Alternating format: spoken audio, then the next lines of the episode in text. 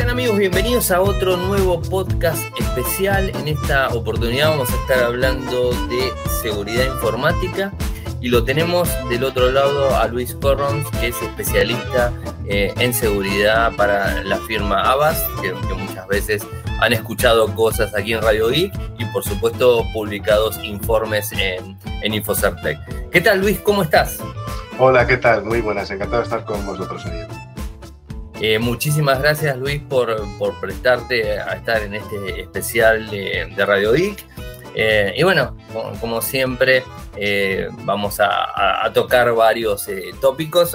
La gente que, que entrevisto en Radio Geek, hay veces este, es como que tomamos un punto de, de, referencia, un tema de referencia, que en este caso me parece que el más este, interesante como para hablar y como para explayarse bien es el metaverso famoso que, mm. se viene hablando. Pero hablemos de, todo en general, Luis. Este, eh, es un, eh, para que te sientas cómodo, es un podcast eh, muy así a charla de café, o sea que no, no es estructurado, así que Luis, sentite con toda la tranquilidad de, hablar de, la forma que vos quieras, así que en ese sentido no, no, no tengas problema. Luis, en principio, contame qué es Abbas, o sea, para que la gente que, no conoce qué es Abbas, que es medio difícil, pero bueno, eh, está bueno siempre hacer un, pequeño resumen de, la compañía. Es una empresa de, seguridad, eh, nació hace más de 30 años en, Praga, en la República Checa, y fue creciendo y de ser una empresa muy pequeñita a, tener más de 400 millones de usuarios en todo el mundo en, en apenas 30 años. Y bueno, damos soluciones de seguridad eh, para ordenadores, para dispositivos móviles como smartphones, para incluso cualquier cosa que esté conectada, ¿no? tanto para usuarios domésticos como para usuarios empresariales. Y ofrecemos, eh, somos muy conocidos porque tenemos el, antivirus Avast Free, el antivirus gratuito, que utilizan muchos usuarios que da la misma protección que el de pago y luego, bueno, la gente que quiere va a pasar al de pago, eh, donde ofrecemos servicios extras, ¿no? Pero lo que es de cara a la protección de ante malware y ataques son, son iguales. Eso es bueno recalcarlo realmente. Sí, sí, la, verdad que en muchas oportunidades, y bueno, vos bien sabés que, nuestro país está un poco complicado económicamente y digamos, eh, se utilizan muchas este, versiones gratuitas.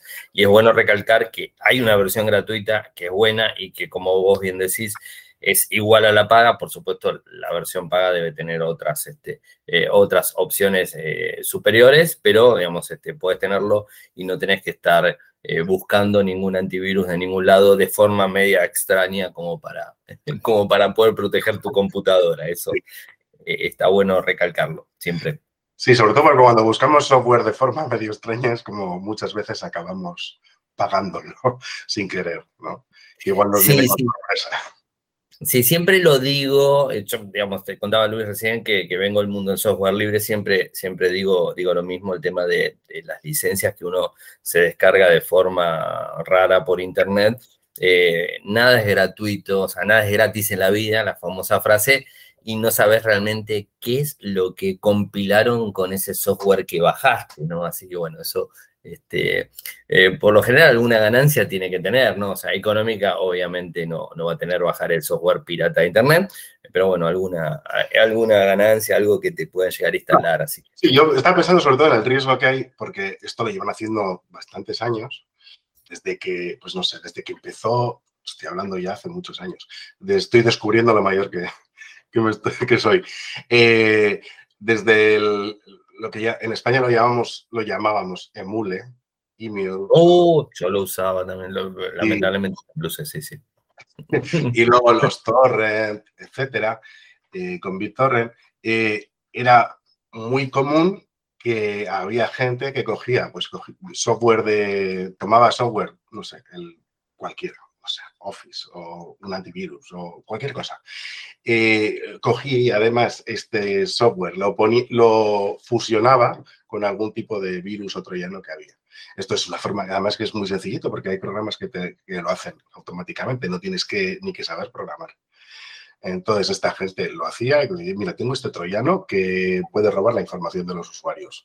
¿Qué está buscando la gente más? Mira, pues está en todo descargar esta película o este programa, etcétera.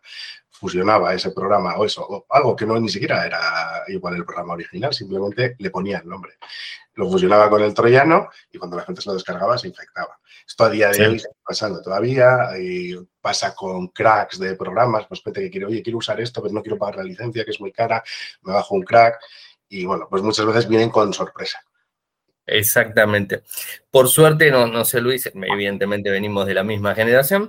Este, mm, eh, no está sucediendo tanto con lo que son películas y música, por suerte por los sistemas de streaming en lado de películas, y bueno, también los sistemas de streaming por el audio, eh, creo que, eso lo, lo, hemos quitado ya un poco de encima, ¿no? Ha, evolucionado mucho el mundo, la verdad. a mejor en cierta forma en, este caso. Eh, antes es que no, no, como usuario no tenías opción de muchas veces desde muchos países, pues si estabas en Estados Unidos igual sí, pero desde Argentina, desde España, cualquier país de Latinoamérica, muchas veces querías ver cosas o acceder a cosas, tenías que esperar meses o años.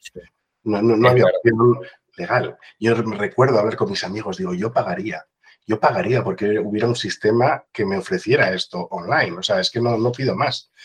Y aparecieron las plataformas que han solucionado este problema Luego tienen otras cositas, pero vamos a solucionar este problema para todos, ¿no? Tanto, sobre todo en música y en, vídeo, como comentaba. Sí, también en libros, fíjate también el tema de, Amazon. A nosotros nos sucedía mucho que, los libros, por ejemplo, sigue sucediendo que a veces se demoran en llegar a Argentina y bueno, por, por la plataforma, por el Kindle famoso, o bueno, por Google también, si, si querés, te este, puedes descargarte el libro y puedes leerlo de, de un lector o de una tableta. Una...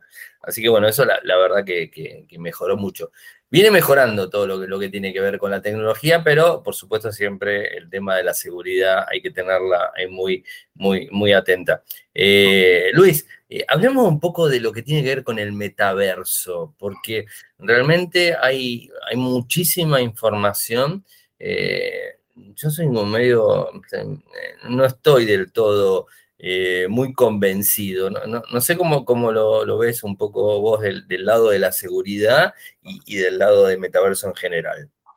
Yo del, lado de, por empezar por lo último, del lado del metaverso en general no estoy nada convencido, o sea, pero nada. Y no digo que no llegue, que podrá llegar, o sea, para que la gente que nos escucha sepa, bueno, qué es el metaverso, de qué estamos hablando. Básicamente estamos hablando de un, una realidad paralela, virtual, ¿no? Donde podrías hacer todo tipo de cosas. La idea, bueno, pues podría estar bien. Eh, no sé, pongámonos, llevamos una serie de, bueno, unas gafas de realidad virtual, sensores que puedan detectar nuestro movimiento y nos permita interactuar sin salir de nuestra casa. Podemos hacer, no sé, viajar, visitar tiendas, hacer compras, quedar con amigos, hacer todo esto en el mundo virtual. Aparentemente, pues suena muy bien, pero bueno, por un lado, eh, a nivel de hardware yo creo que también nos queda evolucionar bastante. Y luego hay otra cosa que, no sé, yo, veo cómo utilizamos el ocio, Internet, las redes sociales hoy en día. Una de las cosas que más triunfa es TikTok. ¿Vale? Sí. Hablando de vídeos de menos de tres minutos y lo único que necesitas es un dedo para pasar de uno a otro, para decir que te gusta, lo mismo con Instagram, etcétera. Entonces, eh, y esto hace que tenga muchísimos, cientos millones de usuarios. Eh, si, miras que para hacer alguna de estas interacciones, básicamente estás hablando de que tendrías que estar en tu casa. ¿no? no lo puedes ya, no lo vas a hacer donde quieras. No vas a ir con unas gafas de realidad virtual y sensores por todo tu cuerpo eh, por la calle. Entonces, veo su uso más, que no va a estar tan, tan extendido, aunque puede ofrecer cosas que, sean fantásticas, no sé. O sea, yo sí que lo puedo ver igual. Eh, igual que se, se, han hecho pues, durante la pandemia muchas clases online, eh, bueno, pues pueden ser mucho más inmersivas y de cara a aprender y de cara a enseñar, eh, puede ser fantástico quizás un sistema como el que se plantea del metaverso, ¿no? donde, donde va a ser una experiencia muy similar a la real. Pero quedan bastantes años y yo lo veo con escepticismo, requerirá además inversión por parte de cada usuario en hardware, etcétera. No es como, pues eso, TikTok o Instagram, que tú ya tienes tu teléfono móvil y lo único que tienes que hacer es instalar la aplicación. No hay que hacer nada más, no necesitas comprar nada más ni pagar nada más para usarlo. Pues estamos, un poco, de acuerdo que es como un Minecraft, eh, digamos, vitaminizado, por así decirlo, ¿no? Sí, no sé si te acuerdas de Second Life. Sí. Un poco, oye, yo lo veo un poco así, o sea, no sé, que si mejora mucho la tecnología y que está mejorando, evidentemente, pues bueno, pues igual ofrece algo más que lo hace mucho más atractivo. Pero en, Second Life había empresas que, abrían sus, sus, sitios allí, había gente que daba charlas en Second Life, etc. Y bueno, vemos cosas parecidas hoy en día a otros niveles, ¿no? No sé, vemos conciertos en Fortnite o cosas similares. Pero bueno, queda, tiempo. Eh, y a, lo que es a nivel de seguridad, va a ser muy, muy interesante. La, la, mente humana, siempre hay delincuentes, siempre ha habido, ¿vale? Y, siempre los va a haber y no va a dejar de haberlos.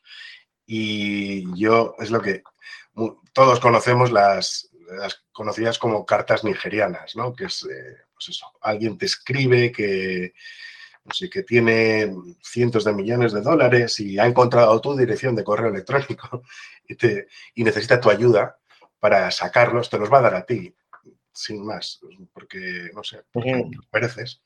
Y bueno, eh, esto es el típico timo que lleva rondando años y años y años y, y sigue rondando porque todavía hay gente que cae y Este timo existía antes de Internet. Lo hacían con cartas de verdad, con cartas físicas. Entonces, eh, cuando llegue el metaverso, les va a dar muchas más oportunidades de hacer cosas de estas. Aunque eh, dependerá un poco de, de qué se haga, podrá ir mucho, podrá ir a más, igual que hemos visto en los últimos años en lo que es cómo ha evolucionado Internet y si bien al principio, cuando todos empezábamos en Internet, pues sí, había virus, había troyanos gusanos y molestaban, era un incordio, pero ya está. En cuanto Internet se, comenzó a comportar como un sitio donde se hacen transacciones económicas, donde se hacen negocios, donde se mueve dinero, eh, empezaron a aparecer delincuentes de verdad que iban a tratar de ganar dinero tratar de robarnos la identidad, robarnos eh, el dinero directamente de la cuenta del banco. Y, cada vez utilizamos más el comercio electrónico y cada vez aumenta más la delincuencia en Internet, la ciberdelincuencia. Y, y, en el metaverso esto no va a ser nada diferente. Incluso podría dar lugar a engaños mucho más elaborados. Claro, cuando tú estás interactuando en un mundo virtual hay mucha gente que será real, ¿no? Pues podría estar yo con un avatar que se llame Luis Corrons, pero podemos encontrarnos con un avatar que se llame Teresa Rodríguez, que, que igual es un, no sé, es un, un, ciberdelincuente ruso, chino, español o argentino, me da igual. Eh, que puede estar, y además con lo que avanza la tecnología, que puede estar utilizando eh, inteligencia artificial para dar las mejores respuestas a lo que preguntemos y a lo que hagamos para tratar de o sacarnos una información o, engañarnos directamente. Y, bueno, va, a ser, va a ser interesante. ¿Vos, lo ves, Luis, como que, esto puede llegar a abrir una, una brecha de seguridad? sinceramente, te, digo la verdad, no lo había pensado de ese lado. Eh, por supuesto, ustedes como, como compañía de seguridad tienen que pensar en el futuro de cómo van a ser los próximos delitos. O sea, me imagino te soy sincero, no lo había pensado de esta forma, porque tampoco, es como, como vos bien decías, es como que no termino de, no, termino de, no me termina de cuadrar bien lo que es el, metaverso, eh, y no, habría pensado ese tipo de delitos metidos ahí adentro. O sea, los mismos delitos, y digamos, nosotros aquí en Argentina decimos no sé si, si está familiarizado con el, con el término, pero hay dos, o sea, el cuento famoso del tío y el otro cuento famoso de que te venden un buzón, ¿no? Que el tema de las cartas, ese tipo de cosas. O sea, nosotros tenemos esos, esos dos mitos que hoy se están aplicando, obviamente, en, todos lados, eh, eh, me imagino que en todas partes del mundo, lo que pasa es que, bueno, tendrán otros nombres. Eh, y bueno, esto metido en el metaverso, eh, es como vos bien decís, o sea, me parece que va a ser mucho, mucho más complicado, eh, porque ¿cómo vas a certificar que la otra persona es realmente quien, quien dice que es, ¿no? O sea, es... Bueno, te he puesto un ejemplo de que es una, una persona ficticia, ¿no? Pero pongámoslo, imagínate que, digo, me voy a hacer pasar por Ariel. y, y, voy a ser él. Y encima, digo, pero claro, se va a notar porque la voz, digo, no, no, no, si esto es fantástico, porque mira, si Ariel, ¿cuántos años lleva haciendo? la voz? Digo, tengo la voz, puedo tener un sistema y que hable como él, con su acento, con su voz y que diga todo lo que yo quiero. Da miedo realmente, o sea, termina dando miedo, termina dando miedo. La tecnología avanza muy rápido, nos permite hacer cosas fabulosas y maravillosas y es fantástica, pero también da pie a que alguien haga lo que no debe hacer y, permite hacer engaños muy... Y a veces está sonando como, Luis está un poco hablando de ciencia ficción, pero no es tanto. ¿eh? Y ya hemos visto algún caso, vimos un caso en, 2019 eh, en, Alemania y hubo una persona que se hizo pasar por el CEO de la empresa llamando a una de las oficinas que estaba a punto de cerrar un negocio y eh, necesitaba que hicieran una transferencia urgentemente. Entonces, por eso llamaba por teléfono. Ni siquiera usaba un email. No, no, directamente llamaban por teléfono en la oficina. Le cogieron, le atendieron y era la voz del, del CEO resulta que no era el CEO, evidentemente, era, era mentira, era una persona que se estaba haciendo pasar por él y había, como el CEO era una persona pública, tenía bastantes vídeos publicados en, YouTube, con lo cual podían, consiguieron crear un sistema que entrenaron con, la voz de esta persona y, y, consiguieron engañar a la empresa a través de, una llamada telefónica. Entonces, una transferencia. Sí, entonces, este tipo de cosas ya a, más a más con el metaverso y, tal, vamos, eh, lo veo muy posible. Sí, aparte, fíjate que, también están ahora el tema de las imágenes este, con inteligencia artificial, que, a veces es como que, bueno, veamos a nivel más común, la gente los está empezando a utilizar, ¿no? Eh, sí, sí. Sí. sí, no, y es, también eh, quiero creer que vamos a mejorar. O sea, no vamos a estar en la misma situación de ahora eh, y habrá eh, mejores sistemas de autenticación de tal forma que podamos, se pueda garantizar de una mejor forma con quién estás interactuando en cada momento. Esto ha mejorado muchísimo en, años. Yo es que recuerdo al principio de los tiempos cuando empezó la banca en Internet, si ahora piensas cómo era, da miedo porque no había tanto peligro porque no había, porque estaba empezando y los delincuentes también habían empezado a mirarlo. Pero, pero ahora se toman una cantidad de medidas de seguridad. Tienes las entidades financieras mismamente, tienen unos equipos dedicados 100% a la, a la seguridad, a proteger a sus usuarios, a mirar eh, movimientos sospechosos, etcétera, eh, que, que, antes no, no había. Y yo creo que iremos mejorando en este aspecto, espero al menos que vayamos mejorando. Durante muchos años y todavía a día de hoy seguimos utilizando usuario y contraseña para proteger la mayoría de nuestra información. No hay cosa más débil. A ver, mejor que nada, sí, mejor que nada. Eh, pero vamos, que básicamente cualquiera con tu usuario y contraseña podría entrar a tu sitio si es la única protección que tienes, ¿no? Que es lo que le y hablando de, digamos, que dijiste justo, tocaste el, tema ciencia ficción, ¿no? A ver, me voy un poco más adelante.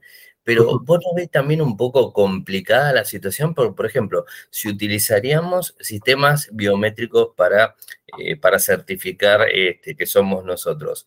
Eh, esos, esos sistemas biométricos, siempre estuve en la duda, o sea, ya sea un teléfono Android o un teléfono Apple. Eh, esas, esas huellas dactilares que cargamos en los teléfonos. Me imagino que deberían estar solamente en el teléfono, pero si no estarían en el teléfono y eso podría llegar a robarse, que bueno, hemos visto que un montón de empresas han caído en robos de información, ¿no?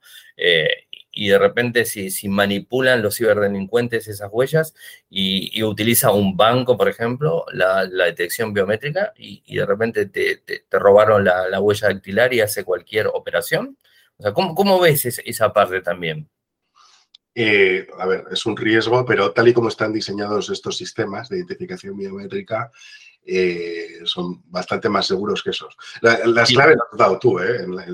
según ibas planteando la, pregunta, porque eh, el problema de que decía yo de usuario y contraseña no es ya que, bueno, que alguien te la adivine o que entren en tu ordenador y te lo roben, que podría pasar.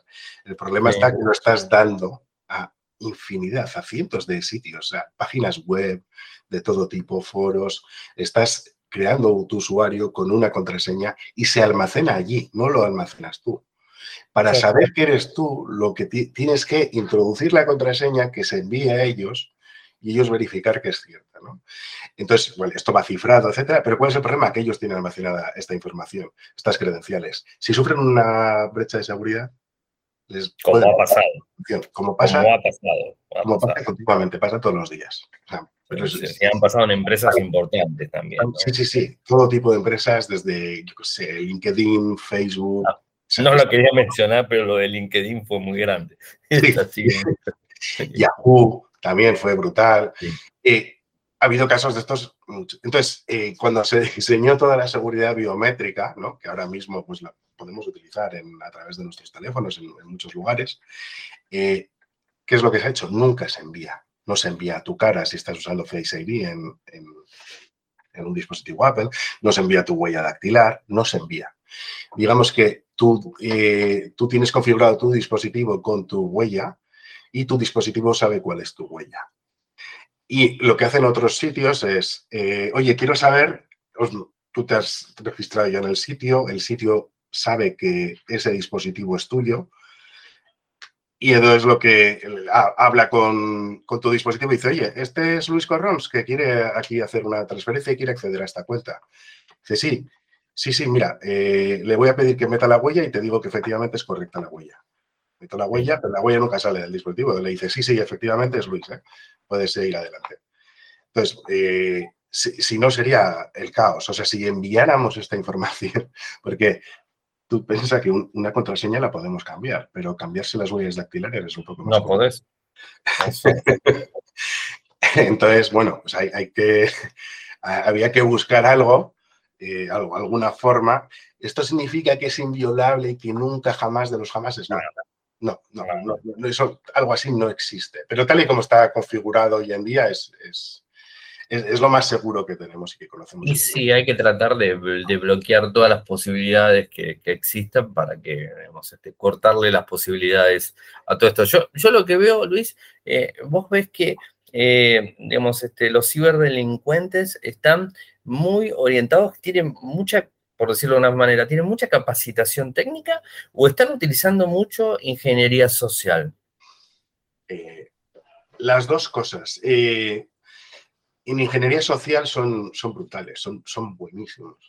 Son muy buenos. A mí me ha tocado, yo interactué con una persona, lo tuve como 10 minutos, me estuvo tratando de convencer, quería ver hasta dónde llegaba y muy, muy, muy, muy buenos son, ¿eh? O sea, son muy buenos.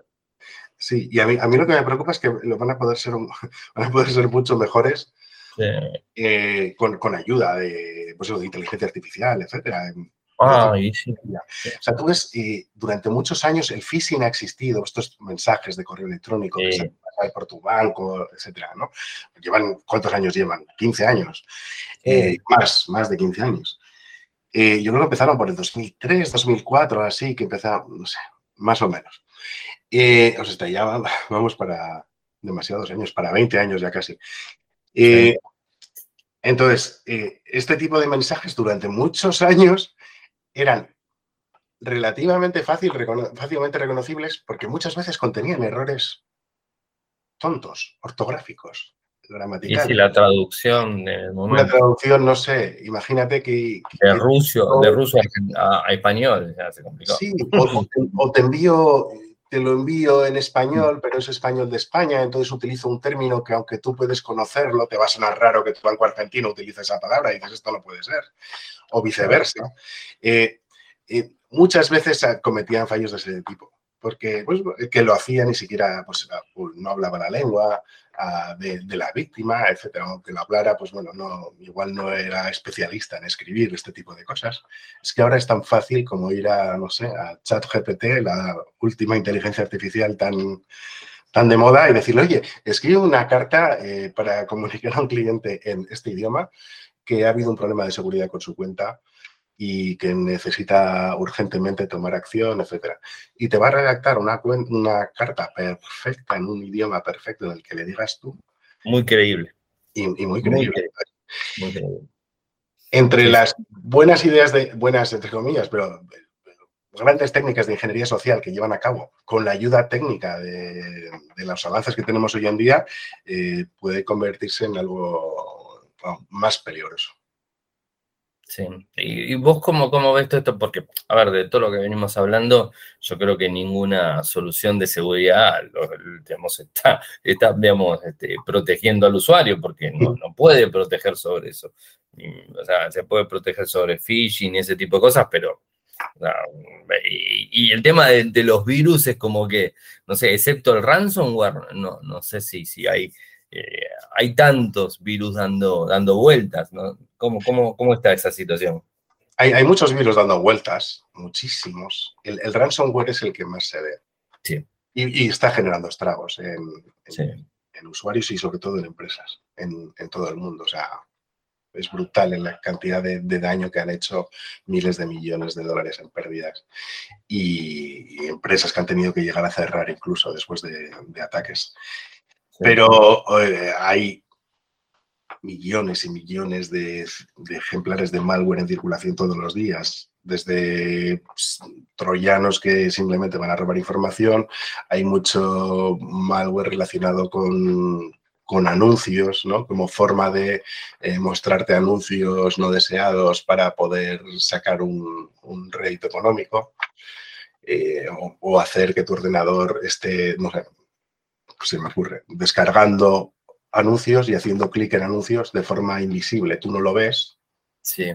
pero tu ordenador lo está haciendo y ellos eh, están recibiendo una cantidad de dinero eh, porque están haciendo pensar pues, al anunciante o al que distribuye esta publicidad que efectivamente hay un usuario que está haciendo clic y que está funcionando fantásticamente bien este anuncio, esta campaña publicitaria y entonces está dando un dinero a la persona y resulta que esta persona no es una persona real, sino que es un bot y que está, que está manejado por un ciberdelincuente.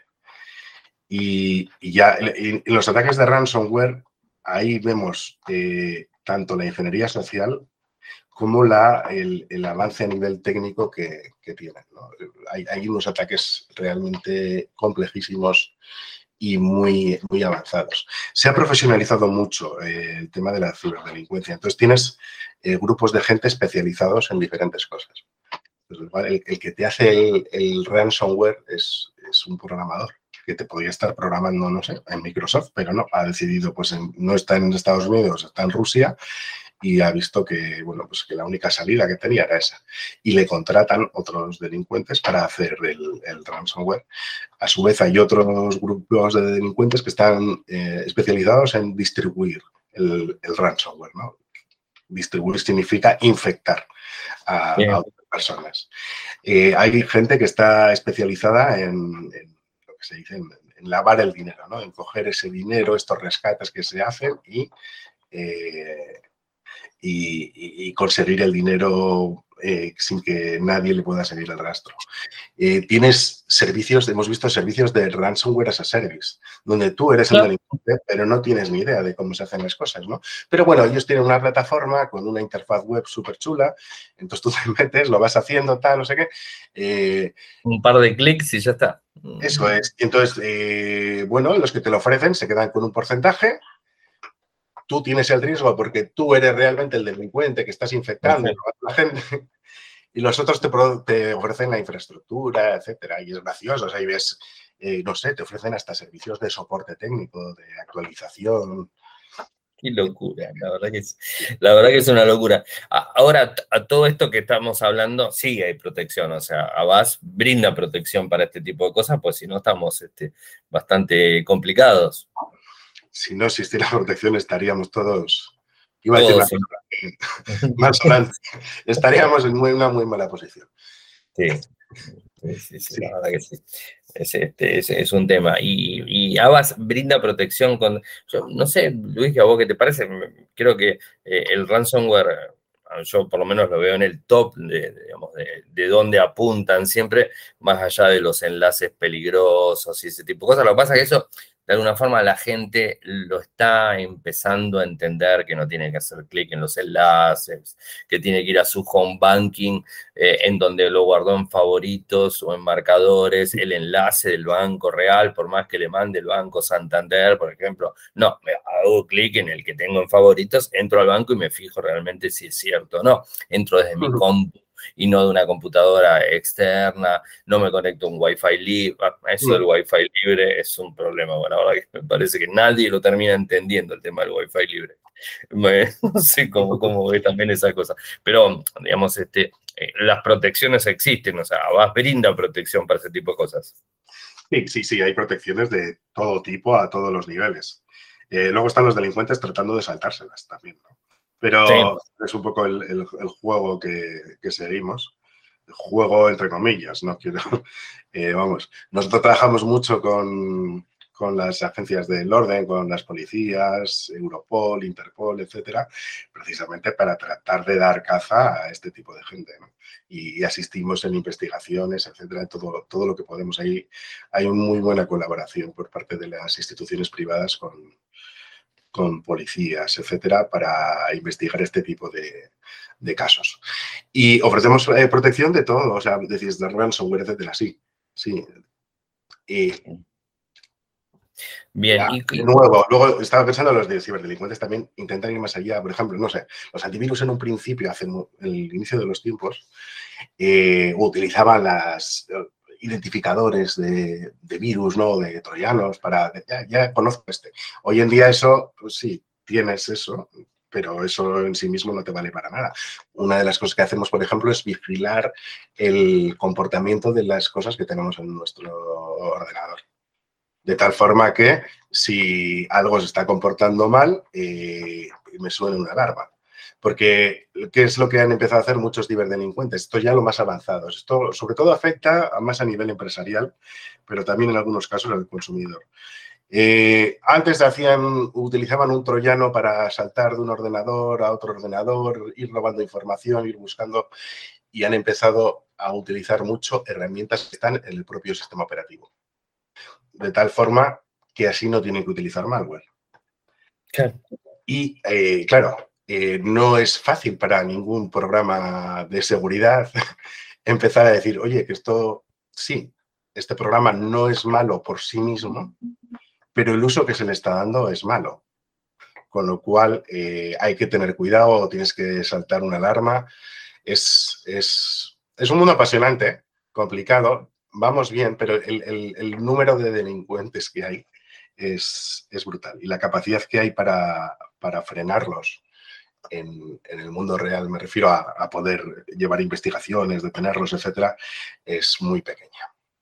Claro, es como que de repente, eh, digamos, desbaratas una, eh, una agrupación que está haciendo esto y te salen tres más. Entonces, es, este, como que es, un poco decepcionante, ¿no? Yo lo veo. no, y que luego estás, eh, igual alguien te intenta engañar a ti en Argentina, Ariel, y resulta que el que te lo está haciendo es un tío de Chile que lo hace desde una página web que ha creado en Brasil y si consigue robarte información la envía a Rusia, la deja en China y la vende en Japón, no sé.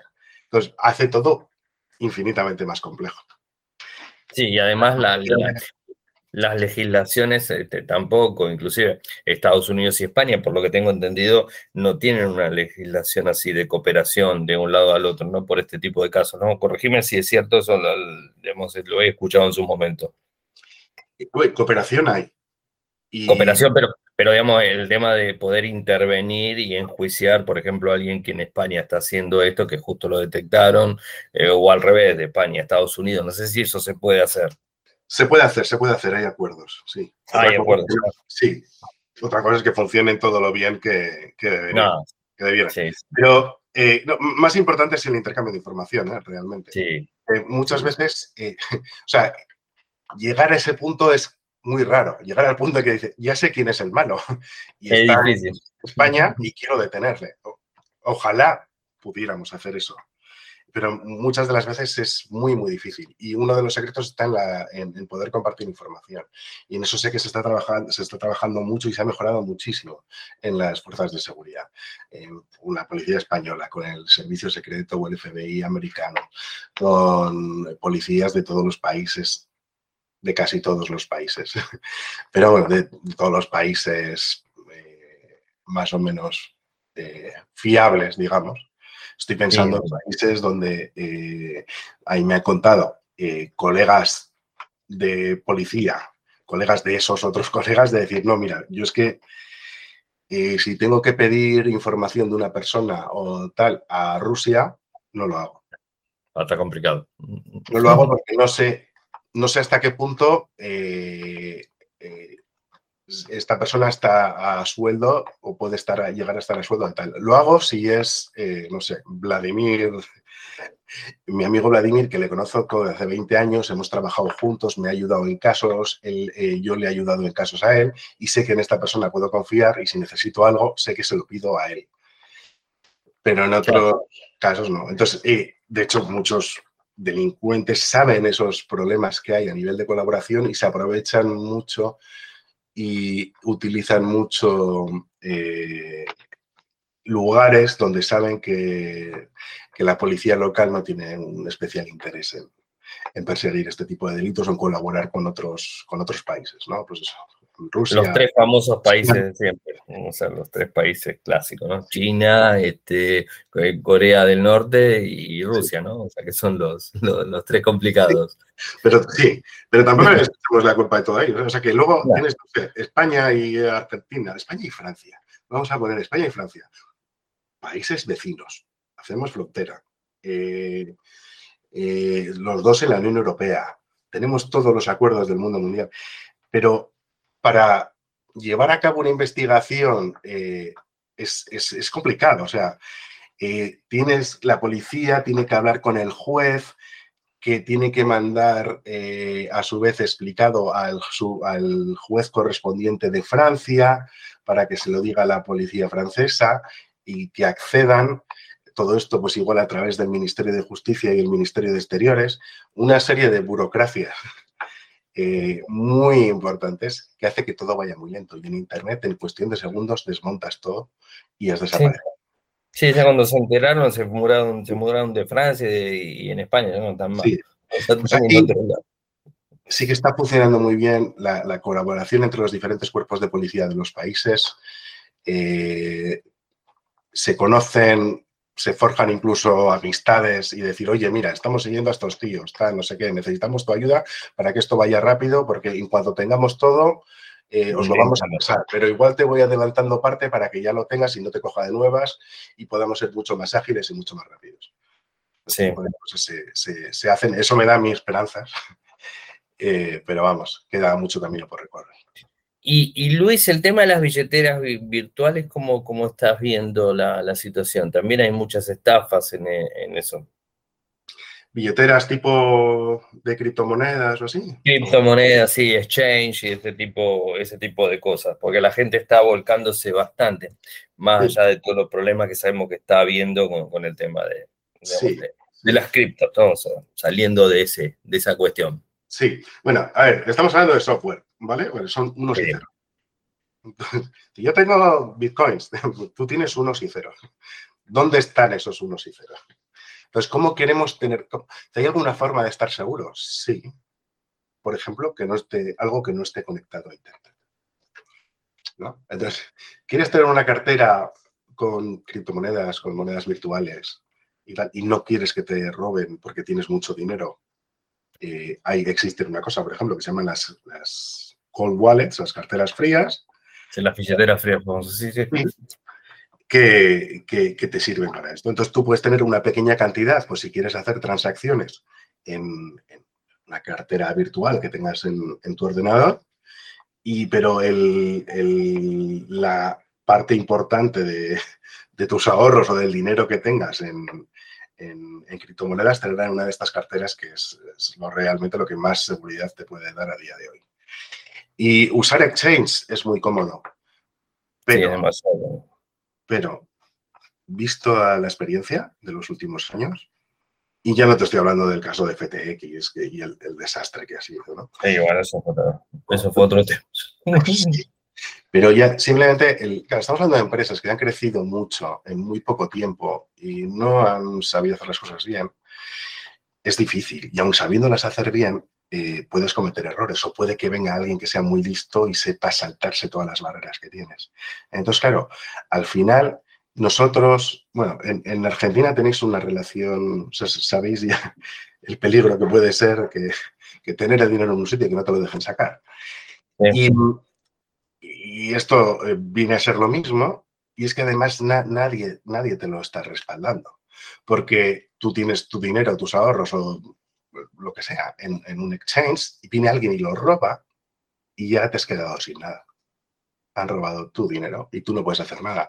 Si depositamos el dinero en un banco tradicional y viene, no sé, un ladrón y le roba la caja fuerte tú sabes que tienes tu dinero. Incluso en muchos países, por ejemplo en España, si un banco, supongamos que quiebra y cierra, eh, hay un sistema que protege a cada usuario de tal forma que si tienes hasta 100.000 euros en, una cuenta en dicho banco, eh, recuperarías tu dinero. Acá también pasa algo parecido a los bancos. aunque, el banco se, se, vaya a la quiebra, ¿no? Eh, bien, esto no existe ni en los exchanges, ni en... No, no existe, cero, nada. Nadie garantiza nada. Con lo cual, bueno, pues mm, no digo que pueda ser una solución eh, o que pueda estar bien, o sea, no digo que esté mal utilizar estas cosas, pero hay que tener muchísimo cuidado y ya no es locuraciones de qué es lo que podría pasar, no, estoy hablando en base a lo que sabemos que ya ha pasado. y ha pasado muchas veces, no solo una vez o dos o tres.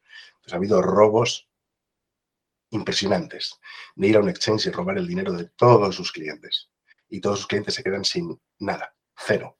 Han perdido todo su dinero y no hay forma de recuperarlo. Sí, ahora, por ejemplo, está habiendo problema con Binance, viste que también están habiendo algunos, algunos, problemas. Es como que las alertas este, están, de las personas están medio ahí, de las que quizás se entienden, ¿no? Más allá de, de, lo que vos bien decías y hablando de siempre de empresas que quieren hacer el bien, ¿no? O sea, no hablando de algo piramidal como ha sucedido también, ¿no? Hmm. hablemos de, ese tipo de cosas que ya sabemos que ahí ya es, es jugar central en esa, en esa política. Pero a nivel, a nivel seguridad, ¿cómo, ves los, los, eh, los exchange en general este, instalados en teléfonos? Eh, ¿Cómo lo ves a nivel seguridad? Eh, o sea, carteras virtuales que puedes tener en tu teléfono. Sí. sí, para poder manipular el dinero y todo eso. Bueno, mejor, mucho mejor tenerlo en tu teléfono que no en cualquier otro sitio. O sea, que no en, un exchange, en, un servidor fuera. Claro, claro. Dicho esto, tampoco me he dedicado a analizar todos y cada uno de los wallets para ver que, cómo están a nivel de seguridad, pero bueno, eh, de forma general sí que podemos decir que mejor utilizar un, wallet que puedas tener en, tu teléfono, incluso casi mejor en el teléfono que en el ordenador. Vos decís por el tema de que en el ordenador, digamos, es como que se puede llegar a, ejercer algún tipo de ataque más fuerte, algo, ese tipo de cosas. Sí, sí, porque en el, a ver, todos son ordenadores, el smartphone no deja de ser un, ordenador, pero sí que el sistema, operativo está diseñado de una forma muy diferente, muy compartimentalizada, eh, de tal forma que es muy complicado desde un lugar tratar de acceder a información que tienes en otro, mientras que en un ordenador esto no sucede. No, no, a ese nivel ni de lejos, porque no están diseñados así, no es un problema del ordenador, pero bueno, es, es, es por el, diseño del sistema operativo y el, concepto del mismo. Entonces, desde ese punto de vista, es más seguro. Eh, bien, bien, El, manejar esto desde un, desde un teléfono móvil. ¿No existe malware para teléfono móviles? Sí, detectamos todos los días. Hay millones. Pero hay menos en los teléfonos móviles de lo que hay en, ordenadores personales. Y, y, los que hay, eh, bueno, por un lado pueden tener limitaciones debido a las propias limitaciones del sistema operativo y luego mm, mm, gran parte de la distribución muchas veces eh, viene a través de, tiendas de aplicaciones de terceros, fuera de las tiendas oficiales. ¿Esto significa que si solo uso la tienda oficial puedo estar protegido? No. No, porque hemos visto un, montón de veces cómo eh, ha conseguido delincuentes meter malware dentro de la tienda de Apple, de la tienda de Google, etc. Pero eh, la mayoría de los casos no es así como distribuir el malware, porque es, es complicado conseguir llegar a meterle malware hasta allí. Entonces, siempre puedes poner un, antivirus en tu teléfono móvil, eh, tomar unas básicas medidas como tener siempre eh, las, aplicaciones y el sistema operativo actualizado al máximo posible y tratar de instalar software solo de, la tienda. De, las tiendas oficiales. Sí. en Apple en eso no habría problema, pero en Android sí sucede. Muchas veces yo veo muchos sitios web y a veces de colegas que, que ponen, por ejemplo, hace poquito estaba viendo que salió una versión nueva de Gcam, de la famosa cámara, eh, y todos sabemos que Gcam solamente funciona en los píxeles, en los equipos Google, pero hacen, hacen fork y, bueno, lo, sacan. Y yo siempre digo lo mismo, o sea, no, no lo instalen, o sea, no, no instalen una cosa de esa porque no sabemos realmente qué es lo que, lo que, lo que estás instalando, excepto casos muy puntuales como, bueno, por ejemplo, Fortnite, o sea, que, bueno, que quedó fuera, de, quedó fuera, pero, eh, a ver, entrando a la página web oficial de Fortnite, o sea, no a cualquier lado, ¿no? acá tenés el enlace, no, no. Eso es muy importante, porque si en algún momento, pero esto también vale para ordenador, o sea, te, te engañan para, no, haz clic aquí y bájate la última versión de no sé qué, no, que quieres el Fortnite, te vas a la página de Fortnite y te descargas la versión de Fortnite. No hagas ni caso a ningún enlace que te hayan ofrecido en una red social, en un email o en lo que sea. No, no, no. Vete a la página directa. Lo mismo para móviles. Igual. Sí, es como que, es como que siempre estamos terminando en que hoy por hoy el tema de la seguridad pasa mucho por el usuario, ¿no? O sea, como que el usuario tiene que tener ese conocimiento como para de repente no entrar en, otro, en otro lado, ¿no? Es como que le, facilitamos bastante las cosas, ¿no? O sea, se, aprovechan, de nosotros. A ver, tú estás por la calle y alguien te ofrece algo, una persona que no conoces de nada te ofrece algo de comer pues no sé, o sea, siempre la vas a mirar con desconfianza. Luego, pues bueno, igual depende la situación, si estás dentro de un supermercado y están dando a probar un nuevo producto, pues bueno, bien, ahí bien, pero si estás paseando por la calle, en la acera, la persona no tiene muy buena pinta, no sé, vas a desconfiar. En Internet, ¿cómo navegamos por Internet? Desde nuestro ordenador, desde nuestra tablet, desde nuestro smartphone, en nuestro sitio. Estamos cómodos, ¿no? En nuestro dispositivo. Te sientes más cómodo en casa. Eres menos desconfiado, a pesar de lo que, lo que estamos haciendo es andar por la calle virtualmente, digamos, ¿no? Cuando vamos a visitar una tienda online, etc. Y, se aprovechan de, esto. Luego, no sé, eh, muchas veces piensas, eh, yo, porque yo he tenido experiencia con gente de todo tipo, dices, bueno, la gente mayor que no, ha, que no, no, existía Internet cuando nacieron y, cuando, y que han venido ahora, dice, esto lo tienen, es, es muy sencillo engañarles. Y sí, pero no. Ellos son conscientes de sus debilidades, con lo cual son mucho más desconfiados. En cambio, generaciones más jóvenes creen, que creen que lo saben todo porque se han educado con Internet desde que han nacido.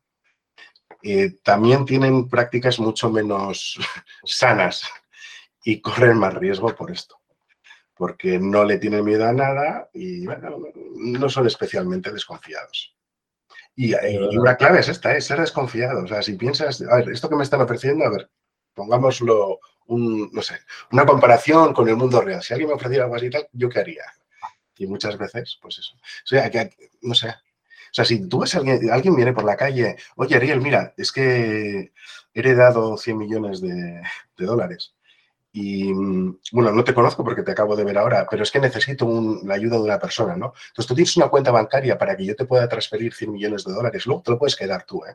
Yo solo me voy a quedar con una pequeña parte. O, o, sea, nunca, nunca, nunca te lo creerías. Eh, Igual lo hacen, ese, ese, mismo, ese mismo que decís lo hacen por internet y te piden determinado valor, digamos, que, le, le brinde, no sé, 10 mil dólares, por ejemplo. Es una locura. Igualmente acá en Argentina es muchísimo dinero, pero bueno, te piden 10 mil dólares, pero te dejan 100 mil, ¿no? Entonces, así, wow, este, sí, obviamente. Se quedan con tu 10 mil, o sea, los 100 mil nunca existieron. Este, me imagino que habrá gente que habrá caído en ese tipo de cosas. No, no, bueno, y, y, peor, ¿eh? O sea, gente que, no que ha caído varias veces. O sea, no, no, no en diferentes timos, sino en el mismo repetidamente. De, oye, dame, pues eso, 10.000 y te hago la transferencia. Oye, no, es que ha habido un problema, necesito que me des. Y la persona, hasta que ya le han arruinado a la persona se ha quedado sin, sin, dinero. Ya es cuando desesperada. Pero muchas veces la, la, persona se niega a ver la realidad. Dice, no, no, que esto es cierto, que es verdad, que me van a dar esto. Son lo único que ha habido estos problemas y yo estoy intentando ayudar, entonces yo he adelantado el dinero, pero yo voy a recibir esto y voy a recibir mucho más. Sí, es terrible, es terrible, realmente. Sí, sí, de, esos, de esos casos aquí se escucha, se escucha muchísimo. Luis, no te quiero demorar, la verdad que me, quedaría hablando una hora más. O sea, calculo que la gente que está escuchando, digo, bueno, le, debe interesar porque en efectiva son casos que suelen suceder y que, puede pasar. Yo siempre, eh, digamos, lo que, lo que le pido a la gente que escuche, lo que sea, que de repente esto lo traspase a sus seres conocidos, amigos, familiares, compañeros de trabajo, lo que sea, eh, porque realmente hay que tratar de hacer una concientización entre todo el mundo para que mm. entendamos esto como primer barrera, o sea, la primera barrera, más allá de poder estar protegidos con los equipos, que estén actualizados, que no tengan software ilegal, que tengan una, protección de, seguridad completa, eh, y, pero creo que las buenas prácticas y el uso es lo más... Porque te puedes tener toda la seguridad del mundo, pero si te la pasas haciendo clic y descargando absolutamente todo Internet, sí. Un, consejo más que, me, que, no lo hemos hablado y que, pero que no me quiero ir sin, comentarlo. Por favor. Eh, el segundo factor de autenticación. Porque hemos empezado ah. hablando, lo iba a nombrar cuando hemos estado hablando de las contraseñas, pero al final nos hemos ido por el lado biométrico, que es muy interesante. Y se me ha olvidado comentar esta parte. Y es, nos roban a todos todas las contraseñas. No, no es que nuestras credenciales que están en muchos sitios web que nos hemos registrado y tarde o temprano se roban. Y una forma relativamente sencilla de tener protegidas todas nuestras cuentas es en todos aquellos lugares que nos lo permitan tener el doble factor de autenticación. Pues que te permita, no sé, cuando vayas a una página web, te salga una alerta en el autenticador de Google o de Microsoft en el móvil y tú simplemente tienes que poner tu huellita o darle que sí, que eres tú. Y ya está.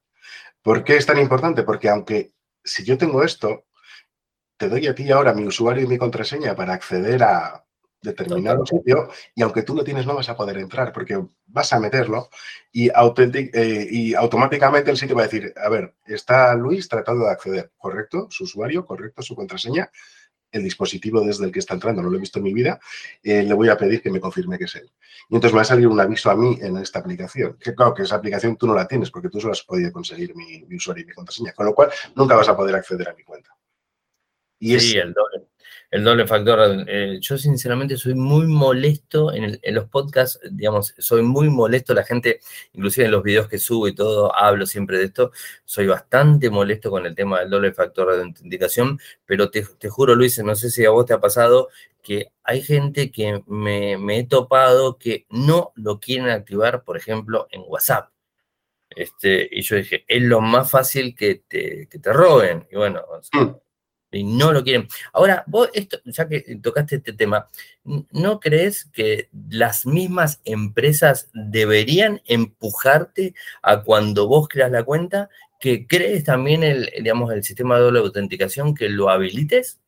Porque yo eso no lo veo, o sea, solamente en Gmail. Creo que Gmail ahora lo implementó, eh, si mal recuerdo.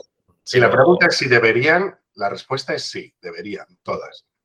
Sí, sí, yo creo que sí. te pregunta sería, ¿y por qué no lo hacen? Pues bueno, porque... Es verdad. Eh, o sea, de forma compulsiva, ¿no? O sea, que, que no, la es que, a ver, tiene, su explicación, me puede gustar menos a mí, sobre todo que vengo del mundo de la seguridad, pero al final estamos hablando de, no sé, WhatsApp. ¿Qué, qué, empresa estamos hablando? En este caso, Meta, o sea, Facebook. Eh, ¿qué, es, ah, ¿Qué es lo que busca? Busca tener cuantos más usuarios mejor.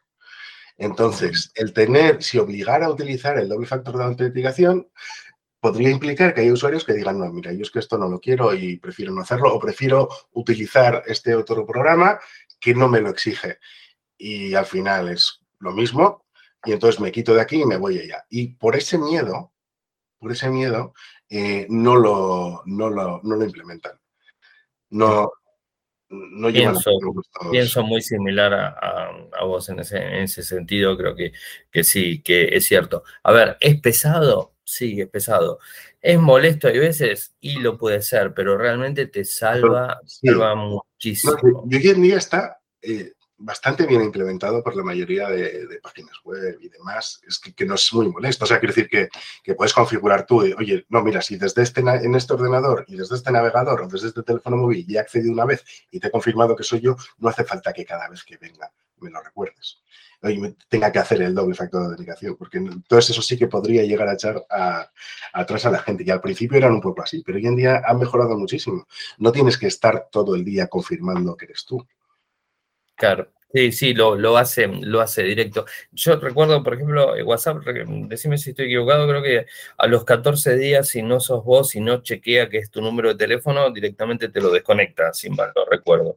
Eso es un, algo, algo así creo que había, había escuchado en su momento, porque obviamente yo, por ejemplo, puedo estar en España utilizando mi mismo WhatsApp y estoy usando un chip de España, eh, pero mm. estoy usando el WhatsApp de Argentina. Pero en determinado tiempo, si creo que si no me conecto con ese número mío propio de acá de Argentina, me deshabilita el WhatsApp. Eh, bueno, en WhatsApp, el problema de WhatsApp es que está asociado al, al número de teléfono tuyo. Tu cuenta de WhatsApp está asociada a tu número de teléfono. Entonces, si en algún momento dado perdieras tu número de teléfono. Ah, sí, sí, sí, ahí perdiste. Pierdes tu cuenta de WhatsApp. Es como vas a perder tu número de teléfono. No se me te cae por la calle el número de teléfono. Es no.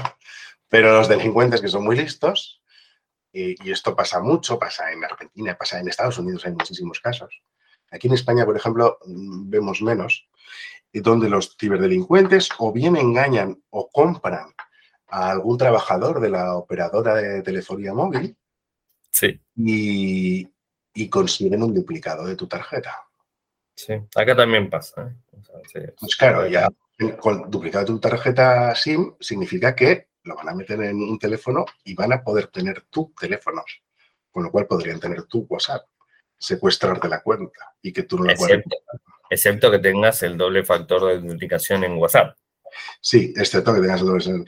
Y aunque lo tengas, sí, o sea, por eso es fundamental tener el, doble factor de autenticación. Y aunque lo tengas, a veces eh, ellos también son listos. Igual cogen y te llaman por teléfono. O te mandan un mensaje, oye, perdona, que me estaba intentando validar el y he dado tu teléfono por error en vez del mío y, te han mandado un código, me lo tienes que dar, por favor, porque si no, no puedo acceder a la información. Y se lo das. Sí. Era el, el, código de seguridad que necesitaba para confirmar que eras Igual te, digo que por lo menos aquí en Argentina, por todos los casos, el volumen de casos que he escuchado, no llegan hasta ese punto. O sea, no llegan a tratar de vulnerar el doble factor de autenticación. Por lo general, atacan a las personas que no lo tienen y les piden, aquí, aquí, en Argentina están hablando mucho de la quinta dosis de la vacuna del COVID mm. y, te llaman de supuestamente del Ministerio de Salud y bueno, te hacen toda esa historia como para sacarte el código. Eh, hasta ahí llegan. Y lo que sucedió hace poco, que no se dio mucho a conocer, fue eh, con el ministro de Seguridad de Capital, creo que te lo comenté antes, con Telegram porque además Telegram lo que tiene, que, que bueno, ya lo sabés, que puedes cargarlo en varios teléfonos, en cambio en WhatsApp no, o sea, yo nunca me entero si en Telegram, sí me entero porque Telegram me avisa, pero si la persona borró el mensaje en el servidor, no me entero, en WhatsApp me entero automáticamente porque me quedé sin WhatsApp.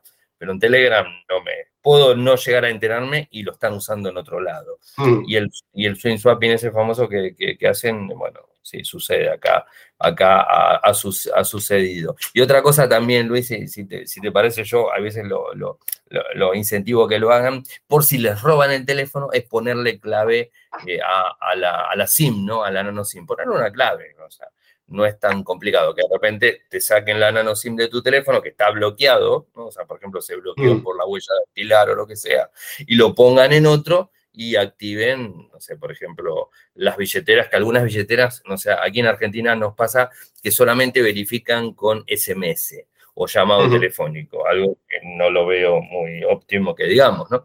Eh, yo automáticamente a eso le pongo el doble factor de autenticación, invito también a toda la gente que lo haga, más allá del mensaje de texto, eh, que pongan el, doble factor, ¿no? O sea, porque eh, el llamado telefónico, como vos bien dijiste, es, complicado, ¿no? O sea, es quizás fácil conseguirlo, o sea, mm. la duplicidad del chip.